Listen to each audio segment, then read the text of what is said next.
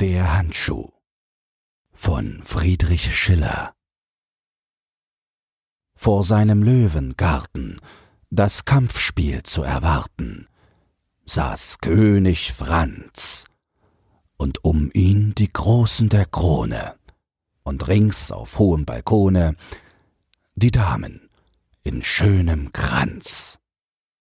Und wie er winkt mit dem Finger, auf tut sich der weite Zwinger, und hinein mit bedächtigem Schritt ein Löwe tritt und sieht sich stumm ringsum mit langem Gähnen und schüttelt die Mähnen und streckt die Glieder und legt sich nieder. Und der König winkt wieder. Da öffnet sich behend ein zweites Tor. Daraus rennt mit wildem Sprunge ein Tiger hervor. Wie der den Löwen erschaut, brüllt er laut, schlägt mit dem Schweif einen furchtbaren Reif und recket die Zunge, und im Kreise scheu umgeht er den Leu, grimmig schnurrend. Drauf streckt er sich murrend zur Seite nieder. Und der König winkt wieder.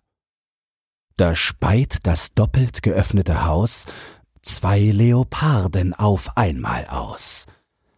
Die stürzen mit mutiger Kampfbegier auf das Tigertier.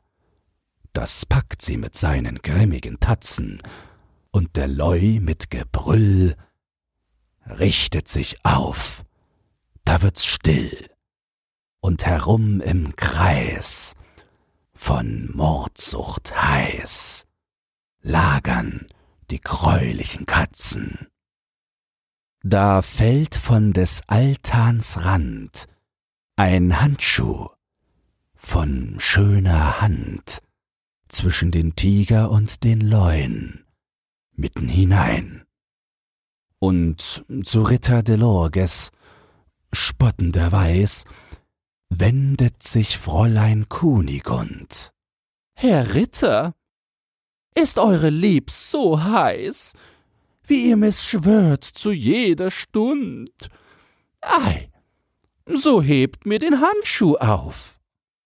Und der Ritter in schnellem Lauf steigt hinab in den furchtbaren Zwinger mit festem Schritte, und aus der ungeheuer Mitte nimmt er den Handschuh mit keckem Finger und mit Erstaunen und mit Grauen sehen's die Ritter und Edelfrauen, und gelassen bringt er den Handschuh zurück.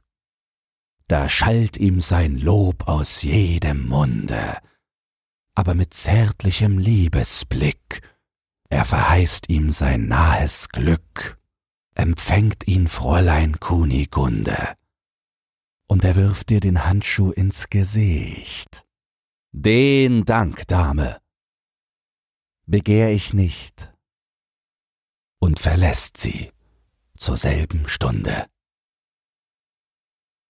Wenn dir dieses Hörbuch gefallen hat, dann teile es oder lass eine Podcast-Bewertung da.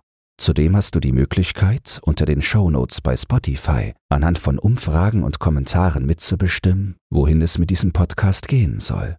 Du hast Lob, Kritik oder einen Textwunsch dann lass es mich wissen. Doch nun viel Spaß beim nächsten Hörbuch und eine geruhsame Nacht.